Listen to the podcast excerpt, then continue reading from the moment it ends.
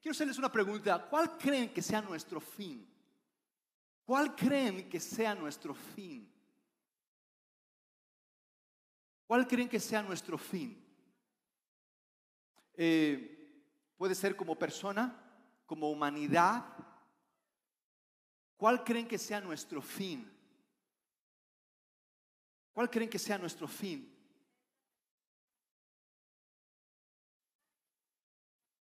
Muy bien, ser la persona que Dios pensó que fuera, vivir en el plan de Dios. Muy bien, ¿alguna otra idea pueden hablar? Aun y cuando están en la iglesia, no se preocupen, pueden hablar. Yo sé que les dijeron que no hablaran, les pellizcaban. ¿O cuántos les pellizcaban en la iglesia para que no hablaran, para que guardaran silencio sepulcral? Dijeron, ya no vuelvo a ir a la iglesia. Aquí pueden hablar. ¿Cuál creen que sea nuestro fin? Les voy a dar algunas propuestas.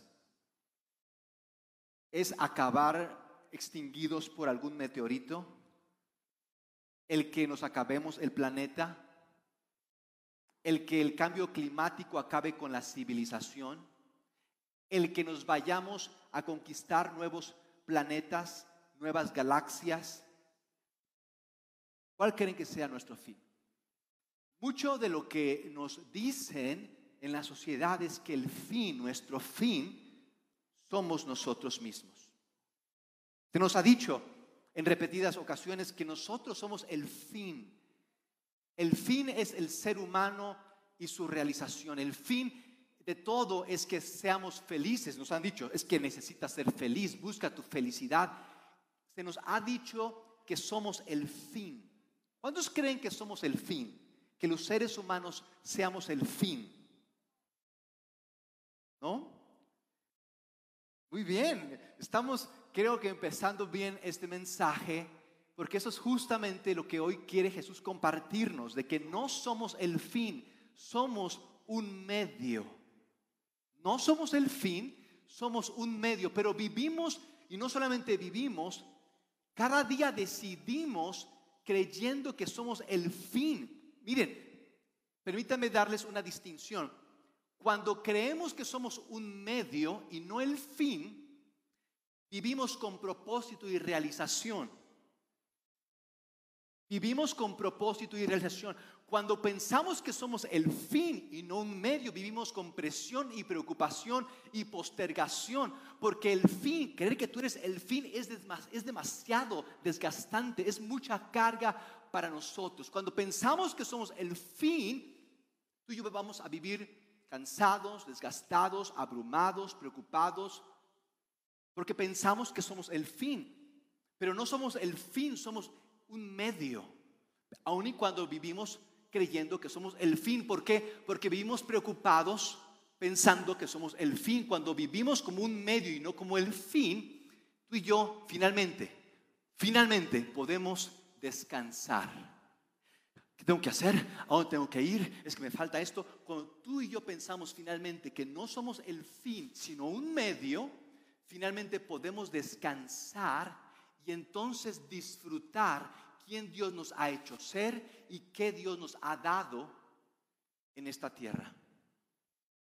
Y no es fácil, no es fácil, eh, tal vez eh, vaya a en algún momento incomodar lo que hoy voy a compartirles, porque va a amenazar un poco nuestra identidad de que pensamos de que somos el fin, aun y cuando no lo creamos o no lo pensemos así, no, yo no soy el fin, ¿cómo crees que yo voy a ser el fin? Pero vivimos pensando que somos el fin y no un medio. De modo que, si creemos que somos un, un medio y no el fin, mis amigos, si finalmente llegamos a la aceptación de que no somos un fin, sino un medio, quiero preguntarles, entonces el dinero qué es? ¿Un medio o un fin? ¿El sexo qué es? ¿Un medio o un fin? Ok. ¿El trabajo qué es? ¿Un medio o un fin? Cuando finalmente aceptamos que no somos el fin, sino un medio, el dinero, el sexo, el trabajo, ya no nos son un fin, Ya no vivimos para el trabajo, ya no vivimos para el dinero, ya no vivimos para el sexo. Finalmente podremos ser libres. Finalmente podremos ser felices, porque es en ser libres que somos felices. Pero es cuando finalmente aceptamos que somos un medio y no un fin, porque cuando pensamos que somos un fin, vamos a vivir limitados por el dinero, por el sexo, por el trabajo y por otras tantas cosas que nos han hecho pensar que sin ellas no podremos ser nosotros, que no son un fin, que son la realización. Tú necesitas, tú debes, tú requieres. Y nos ponen estos fines para que creamos que en ellos nos realizamos. De modo que quiero brevemente compartirles una historia increíble. Eh, mis amigos, por último, consideren esta pregunta. Si el dinero les hablara, ¿qué creen que les diría? Pregunta, si el dinero les hablara, ¿qué creen que les diría? Me tienes muy bien cuidado. ¿Cómo me estiras? Abusas de mí, ¿no? El dinero. Abusas de mí. ¿Qué creen que les diría el dinero si hablara? Su dinero. Ocúpame, disfrútame, gástame, sácame a pasear, ¿no? ¿Qué creen que les diría el dinero si hablara, si les hablara? Y bueno, mis amigos, el dinero sí habla. No nos han dicho eso, pero sí habla. Yo quiero hablarles de lo que el dinero habla, en lo que Jesús dijo. Me encanta Jesús porque yo sé que esos maestros que admiramos, el Buda, y busca tu equilibrio, y somos polvo de estrella, todos esos cuates que nos dicen tantas cosas de quiénes somos, no nos dicen de las cosas que realmente importan y que cambian nuestras vidas. Solamente nos elevan por un momento y después nos dejan caer feo cuando vienen los problemas porque no sabemos qué hacer ni, cómo actuar. Pero Jesús me encanta porque era súper aterrizado, Jesús era bien real, era bien franco, era bien honesto. Y, vamos a ver lo que nos dice Jesús. Y Jesús, quiero hacer notar que Jesús habló más, Jesús habló más del dinero que del cielo, que del infierno, que de la oración. Es que, ¿han, escuchado gente que dice, es que no se debe hablar de dinero en la iglesia, es un lugar demasiado santo? ¿Han escuchado? Me, incomoda que hablen del dinero. Jesús, mis amigos, habló más del dinero que del cielo, el infierno y la oración.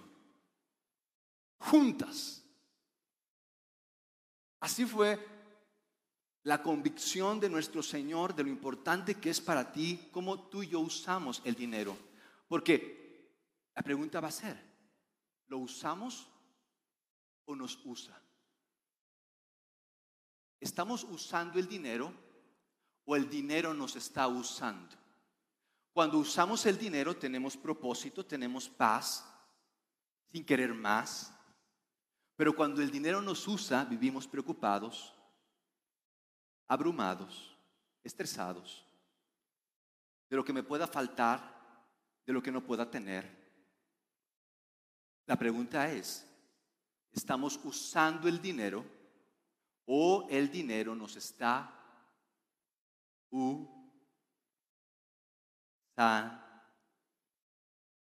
re, mi, fa, sol. De modo que vamos a ver lo que dice Jesús en esta increíble historia.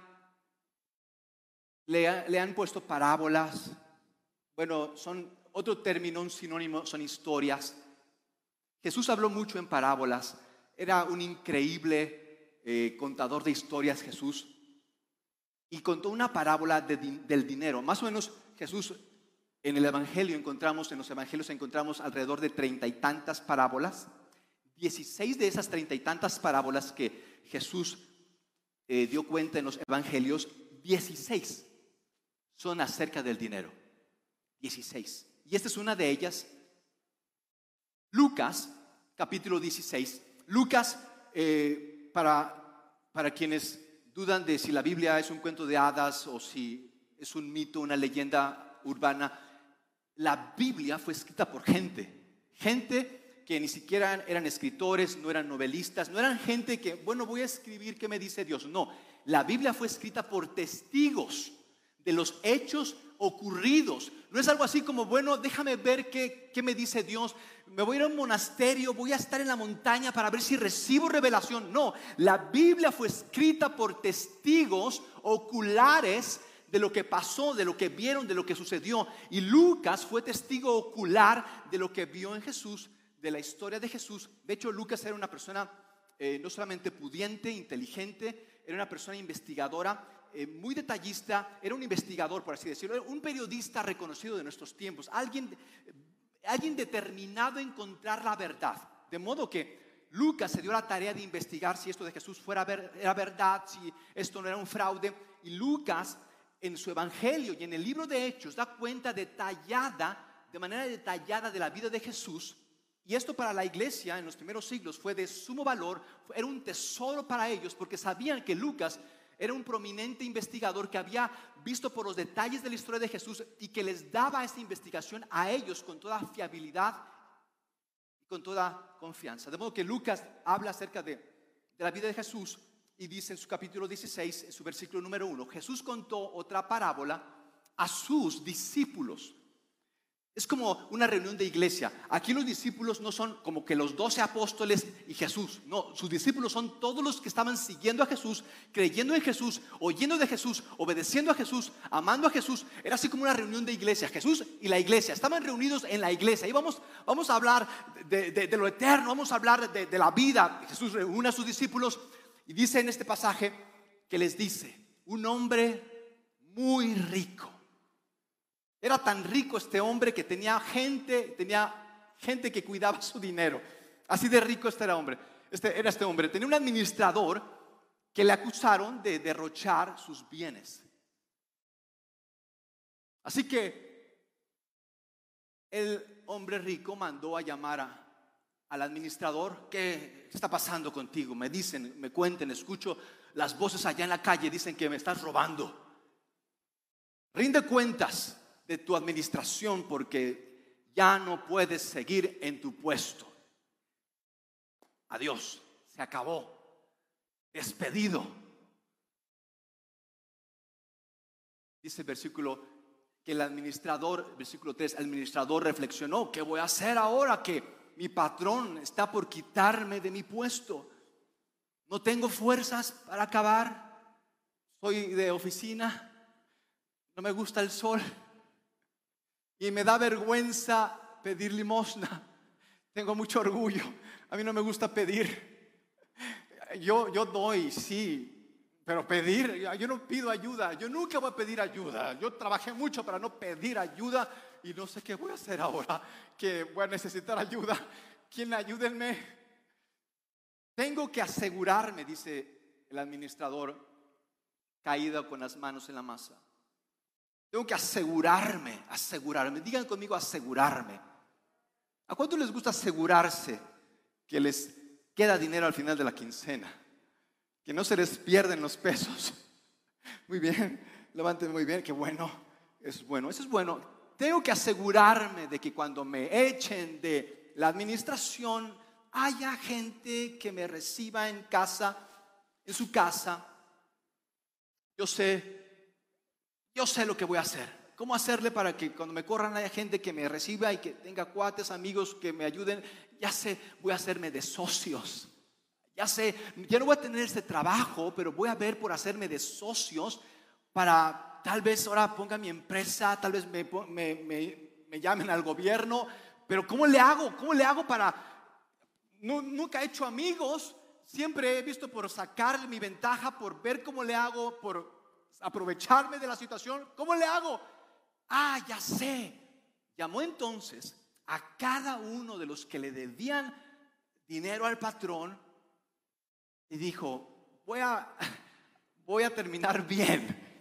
Y dice en la escritura que este hombre, este mayordomo, este administrador, fue con cada uno de estos deudores de su patrón, al parecer eran muchos, aquí solamente se da cuenta de dos deudores, eran muchos, pero aquí se da cuenta de dos, y le dijo al primero, ¿cuánto le debes? ¿Cuánto le debes a mi patrón? Y el hombre dijo, 100 barriles de aceite.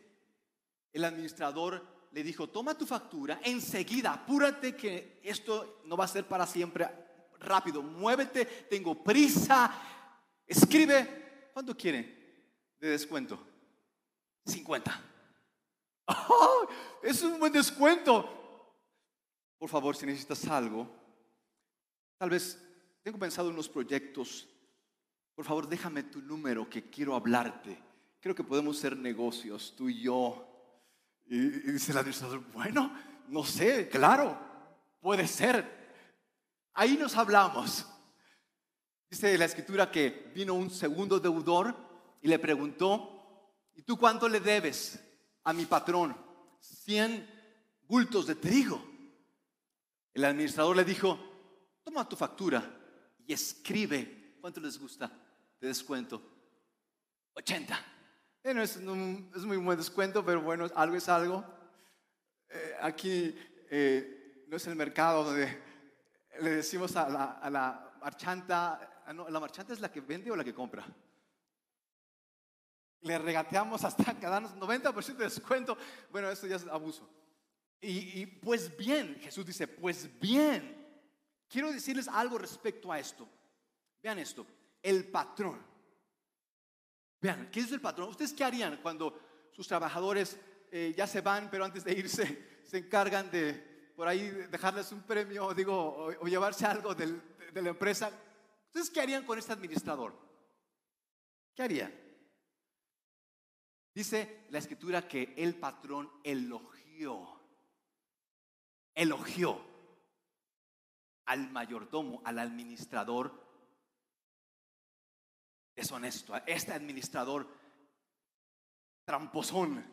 ¿Qué? Pero qué elogio. ¿Qué hizo bueno este administrador para que el patrón lo haya elogiado? Elogió al administrador de riquezas mundanas por haber actuado con astucia elogió. ¿Cuántos hubieran demandado a ese hijo de su madre? ¿Cuántos hubieran visto porque se hubiera quedado a mendigar en la calle? No, no quieres, te voy a, te voy a forzar a que mendigues. No, va, me vas a conocer tú tantos años. ¿Cuántos hubieran hecho algo para recuperar su dinero de este administrador? No sé. Qué bueno que ahorita con los casos de corrupción que se han dado, qué bueno que los incriminados eh, están diciendo, no, pues, ¿qué te parece si mejor te devuelvo el dinero? Eso me parece muy bueno. Eh, ¿Qué caso tiene que los metan a la cárcel? Salen después con el dinero que, tienen y pues ya recuperaron el tipo perdido, o mejor no te meto a la cárcel, pero devuélvelo a, a la nación. Me gusta eso. Bueno, vean, el patrón no elogió al administrador porque fuera deshonesto. ¿Por qué creen que él lo haya elogiado? ¿Por qué creen que le aplaudió al administrador astuto? ¿Saben por qué? El patrón elogió al administrador astuto porque se movió rápido, porque aprovechó el momento, porque tomó plena ventaja de su limitado tiempo y oportunidad. Por eso lo elogió porque aprovechó, tomó plena ventaja de su limitado tiempo, de su pequeño tiempo y de la oportunidad que tenía. Eso es lo que elogió el administrador. Limitado tiempo y oportunidad las aprovechó el administrador para su beneficio. Y eso lo... Y miren, muchas de las parábolas que leemos en escritura, encontramos en ellas a Dios. Aquí el patrón es una figura de Dios.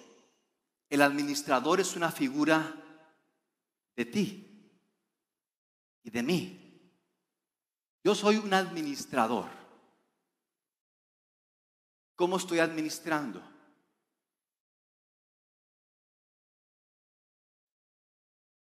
El que dice de Jesús hablando de este administrador que elogió el patrón elogió, es que los de este mundo, vean esto, es que los de este mundo, dice Jesús, es que los de este mundo, a ver Jesús, ya, me perdí, ¿De qué hablas? ¿De este mundo? ¿Hay otro mundo?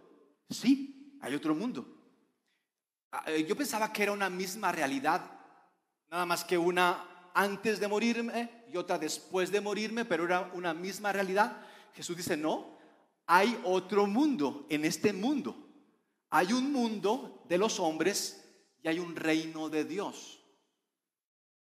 En el mundo, en el reino de los hombres, se aprovecha el tiempo. No pierden oportunidad para hacer negocios. Les gusta el dinero, les gusta hacer negocios. Es el mundo de los hombres. En el mundo y con la gente que está en el mundo, así son ellos. Ellos van a la iglesia el domingo para hacer negocios. Ustedes sabían que Carlos Marx, este hombre, este pensador alemán, sabían que fundó el marxismo porque veía que en la iglesia, en la sinagoga, porque ellos eran judíos, porque en la iglesia nada más hacían negocios. Iban a hacer negocios, no iban a adorar a Dios, iban a hacer negocios. Dice, dice Jesús, los del mundo y los que son como ellos son astutos, son astutos, son hábiles. Y vean esto, más hábiles, más astutos que los de la luz.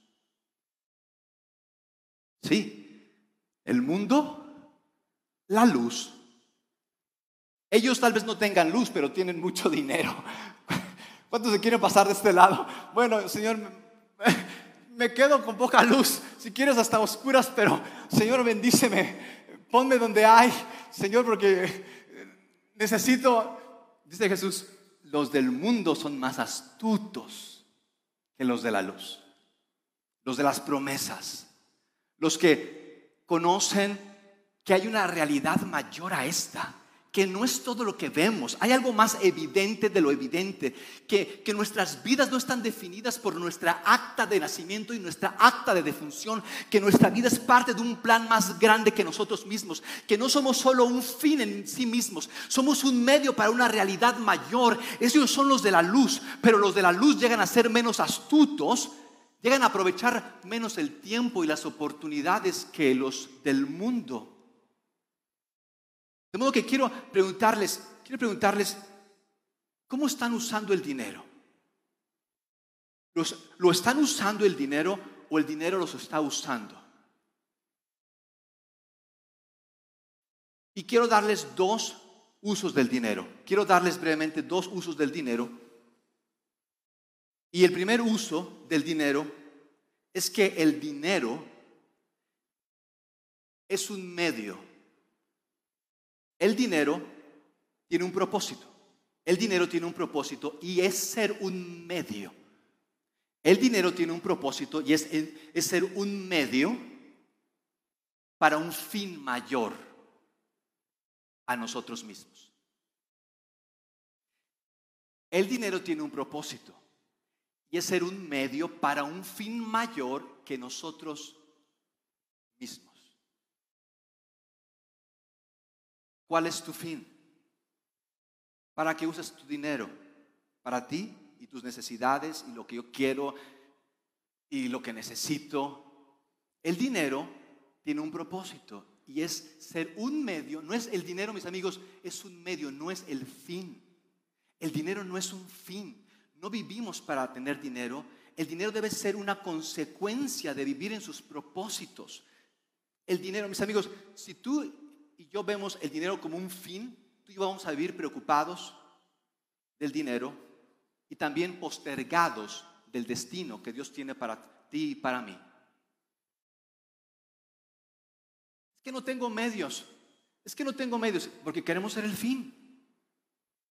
Cuando finalmente aceptamos que no somos el fin, sino un medio, el dinero tiene un propósito en nuestras vidas. Mis amigos, escuchen esto, esto es increíble. No hay cosa en esta tierra que nos cambie tanto. Escuchen esto, esto, esto eso te va a ahorrar mucho dinero. Eso te va a ahorrar muchos seminarios y, y 50 mil pesos para ir a terapia y no sé cuántas cosas más. Eso te va a ahorrar mucho dinero. Mis amigos, no hay cosa que nos cambie tanto. Escuchen esto. Yo sé que tú quieres unas vacaciones y tener dinero. Yo sé que tú quieres tener dinero. Mis amigos, no hay cosa que nos cambie tanto como usar el dinero y no que el dinero nos use. No hay cosa que nos cambie tanto como usar el dinero y no que el dinero nos use. De modo que, ¿cuál es, ¿cuál es este fin al que Dios nos llama? ¿Cuál es este fin? Ok, háblame de ese fin. ¿Veo? ¿Bien? Ok, veamos qué dice Jesús. Dice Jesús, el que es honrado, el que es honrado en lo, bueno, el de las amistades, hacer amigos, creo que está en el, por eso les digo, ah, gracias, por eso les digo, vean esto, por eso les digo que usen, digan conmigo, usen, como que no los vean muy animados, ¿les falta dinero? ¿Les falta dinero o les faltan ganas? Las dos cosas. Por eso les digo que usen las riquezas mundanas, vean esto, para ganar amigos, vean esto. Escuchen esto, este es el fin. Por eso les digo que usen las riquezas mundanas, en otras versiones dice las de los injustos, el dinero de la gente que no quiere saber de Dios y que solamente está cerca de mí, de gastar, consumir, gastar, consumir, acumular. Gastar, consumir, gastar, consumir, acumular. Gastar, consumir, acumular. Riquezas mundanas para ganar, vean esto, para ganar amigos a fin de, vean esto, a fin de que cuando éstas se acaben, vean esto, tengan, haya quien nos reciba a ustedes en las viviendas eternas. O sea que puedo usar mi dinero para que otra persona más vaya al cielo. Sí. Yo pensaba que ir al cielo era así como automático. No. Invertir en personas y no en cosas para que las personas conozcan a aquel que vino por ellas para darles un propósito y para que ellas no sean el, el fin, sino él, mis amigos, esto quiero, eso es bien increíble. Jesús nunca pidió dinero. En el tiempo que estuvo aquí en la tierra, Jesús nunca pidió dinero.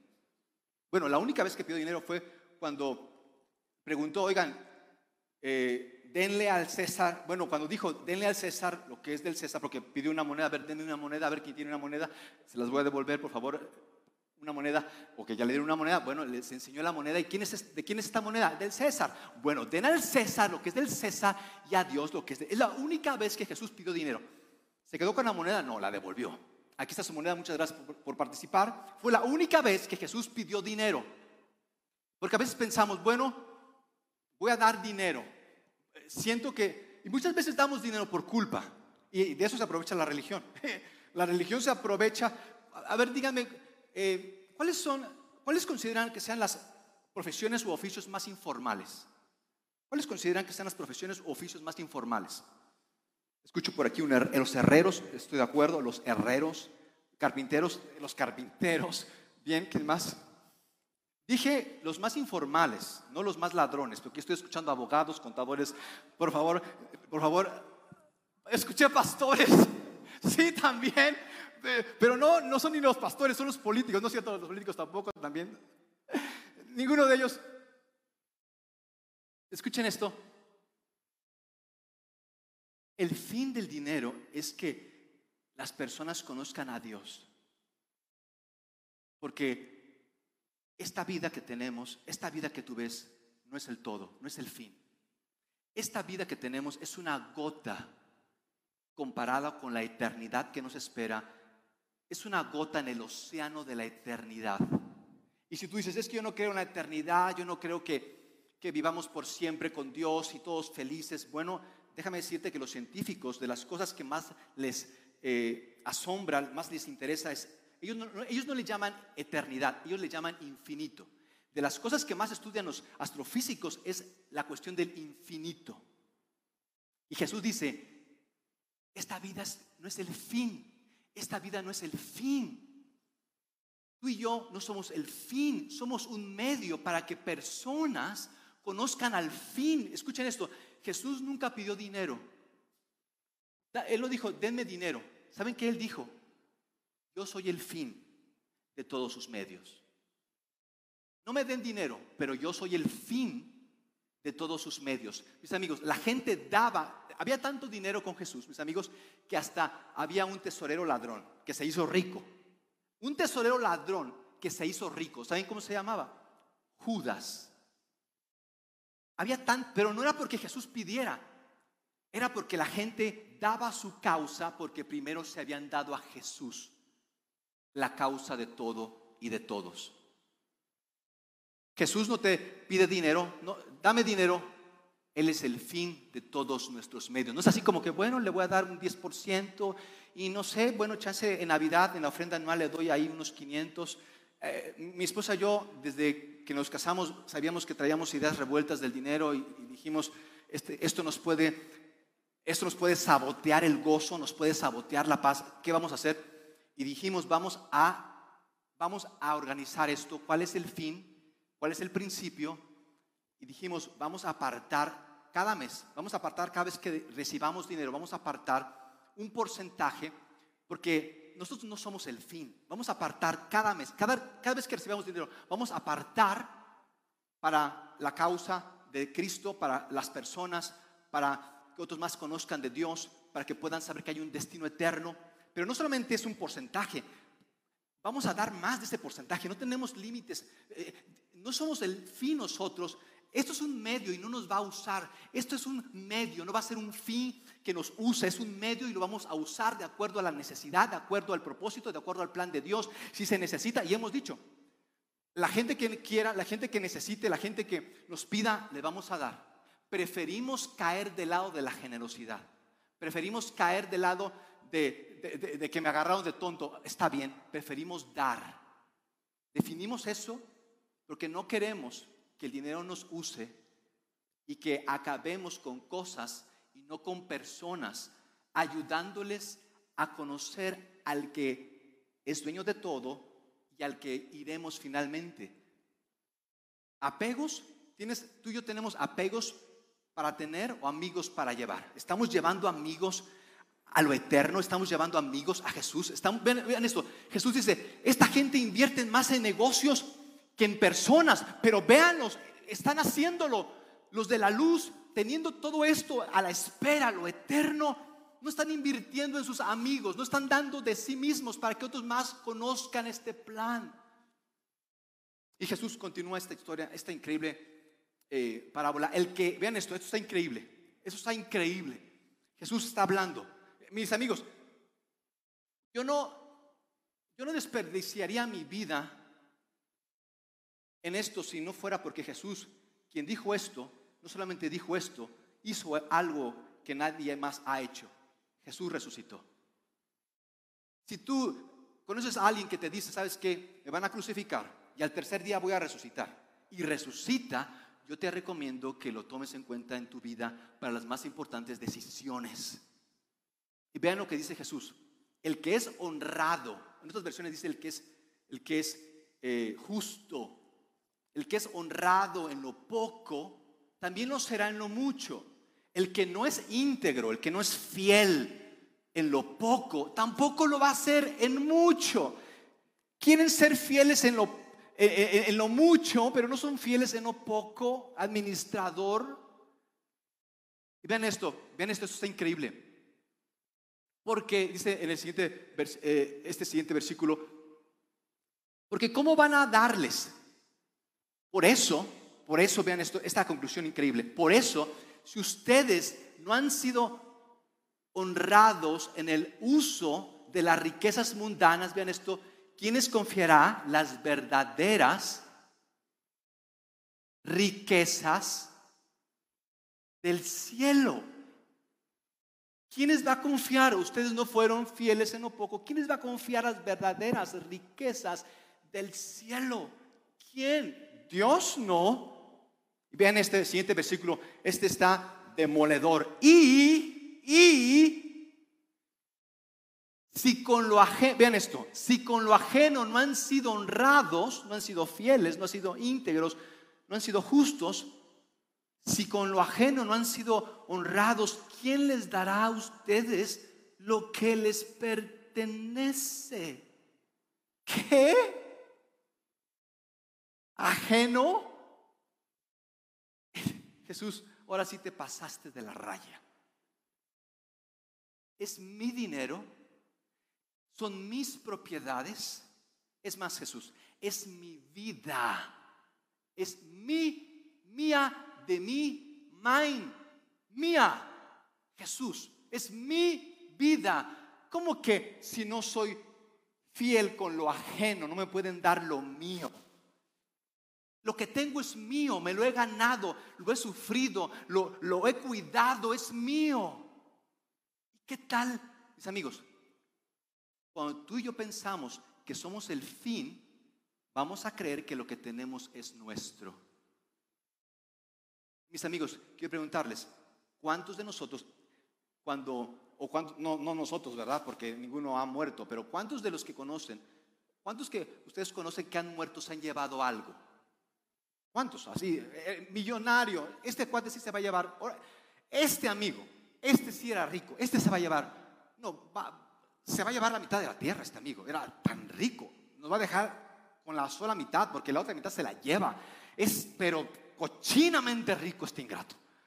¿Cuántos, se han, ¿Cuántos han visto que se han llevado dinero? Quiero preguntarles, si no nos podemos llevar dinero, entonces ¿por qué decimos que somos dueños?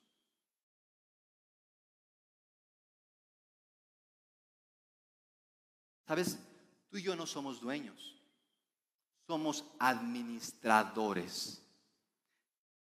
Yo sé que, mira,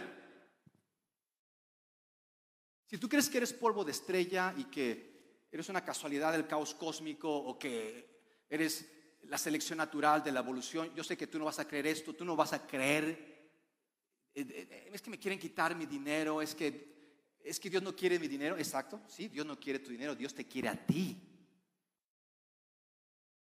Tú no vas a creer que existe un Dios, ni que ese Dios va a pedir cuentas de tu administración. Tú no vas a creer, no, eh, yo sé cómo lo manejo, yo sé cómo lo uso, yo sé, yo sé cómo lo ahorro.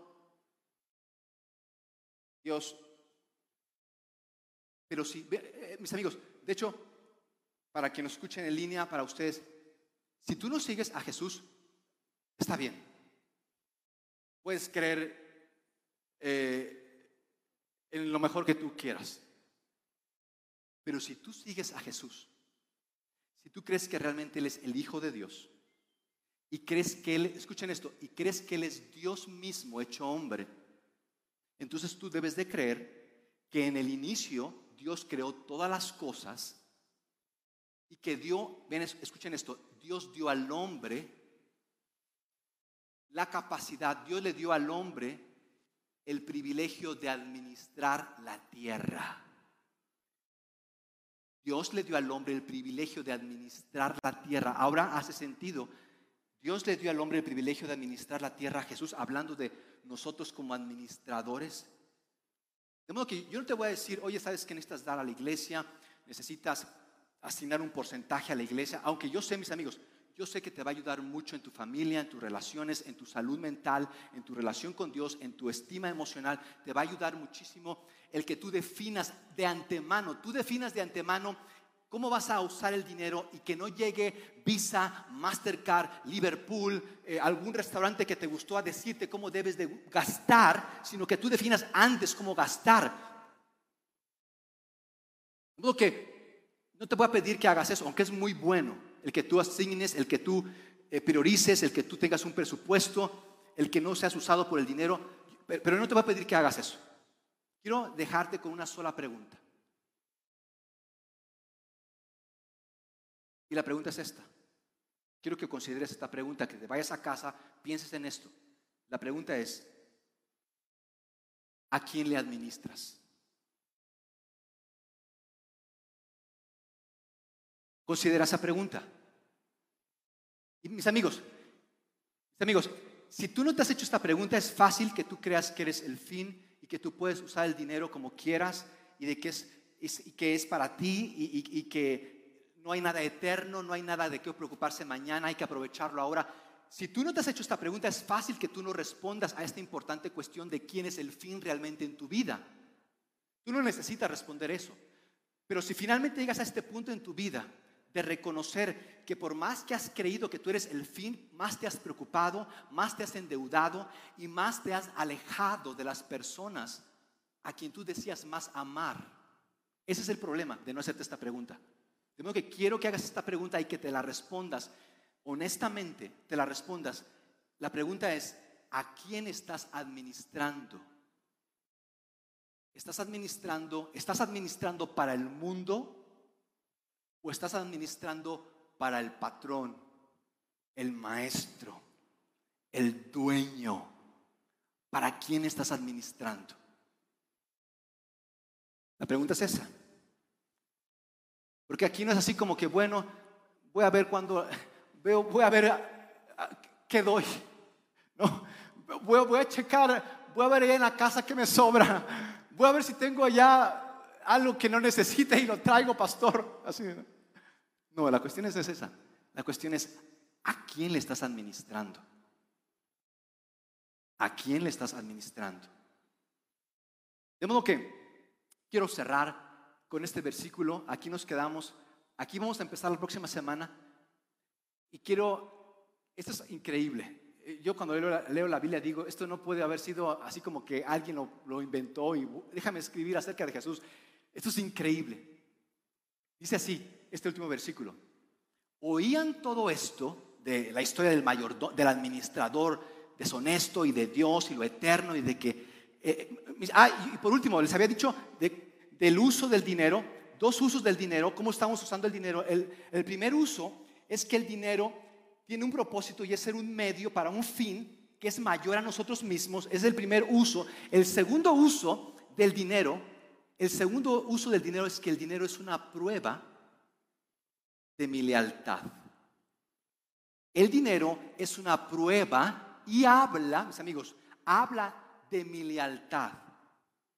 No hay cosa que hable más de nuestra lealtad a Dios de cómo manejamos el dinero, mis amigos. No hay nada que hable más. Yo sé que nos gusta ir de rodillas a Chalma, yo sé que nos encanta latiguearnos y por ahí sufrirle. No hay manera, no hay otra manera más clara de que nos diga a quienes somos leales que cómo manejamos el dinero. Ese es el segundo uso del dinero. El dinero tiene un propósito, el dinero es una prueba. El dinero tiene un propósito, el dinero es una prueba y habla de nuestra lealtad. Lealtad a los hombres o lealtad a Dios. Lealtad a lo material o a lo eterno y a la causa de las personas. Mis amigos, yo quiero que hoy, yo quiero que hoy vayan a las áreas de los niños, vayan al jardín y, vean, vean aquí nuestro lugar de adoración y digan, wow, todo esto lo hicieron para que la gente conozca de Jesús. Todo esto lo hicieron. En todo esto invirtieron para que la gente venga y escuche de Jesús. Y tú le digas a la otra persona, sí, sí, estamos haciendo amigos para las moradas eternas. Y tú digas, estoy haciendo una buena inversión con mi vida con mis recursos. De modo que Jesús termina con esto increíble. Oían todo esto, vean esto, está increíble. Oían todo esto los fariseos. Ah, ¿Quiénes? Les encantaba el dinero. ¿Y qué hacían? ¿Y qué hacían? Jesús ¿Cómo crees eso de que hace el dinero y que el eterno y que las almas y que Dios y que... Tengo cosas más importantes que hacer, Jesús. Algunos negocios. Y se burlaban de Jesús. Amigos, ¿alguien sabe, alguien sabe el nombre de alguno de esos fariseos? ¿Alguien sabe el nombre de alguno de esos fariseos?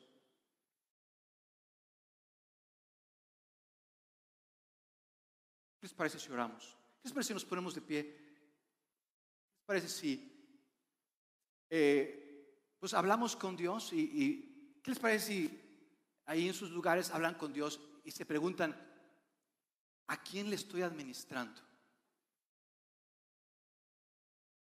Ya si salen otras cosas, pues ya esto me puede traer problemas con la ley. pues ya, pero esa no era la cuestión, esa no era la cuestión. La cuestión es, estás administrando para Dios, invirtiendo en su reino, o estás invirtiendo en ti, para ti, yo soy el fin y que los medios me sirvan. Mis amigos, es una posición muy desgastante que tú seas el fin, que sea acerca de ti. Es muy desgastante. Mis amigos, cuando tú eres el fin, escúchenme mis amigos, te, puedo decir con toda sinceridad, cuando yo me pensaba el fin, nunca pude conocer la paz. Ansioso, desesperado, juicioso, amargoso, odioso. Mis amigos, es desesperante, no puedes contigo, no te aguantas, no te soportas cuando tú eres el fin. Pero cuando tú eres un medio, el fin siempre pone los medios.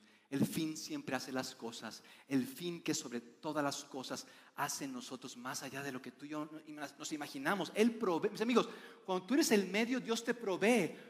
Cuando tú eres el medio, Dios te provee. Cuando tú eres el fin, cuando tú eres el fin, tú no descansas. Hay que verle cómo hacerle. Hay que verle cómo hacerle porque no sé cómo le voy a hacer. Dios no pensó que tú y yo tuviéramos una vida así. Tú y yo fuimos creados por el Dios Todopoderoso para su reino glorioso y no para un pedacito de tierra que después cuando muera alguien se esté peleando. Padre, wow, qué increíble que dos mil años han pasado y esto sigue tan vigente, tan actual, tan real.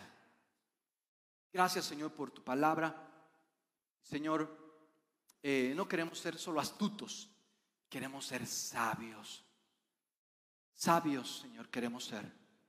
De modo que en el nombre de Jesús, esta semana tratar con esta pregunta de que a quién le estoy administrando, pueda finalmente, Señor, llegar al fin de mí mismo y rendirme a aquel que puede darme todos los medios para ser la persona que tú pensaste que fuera en Cristo Jesús.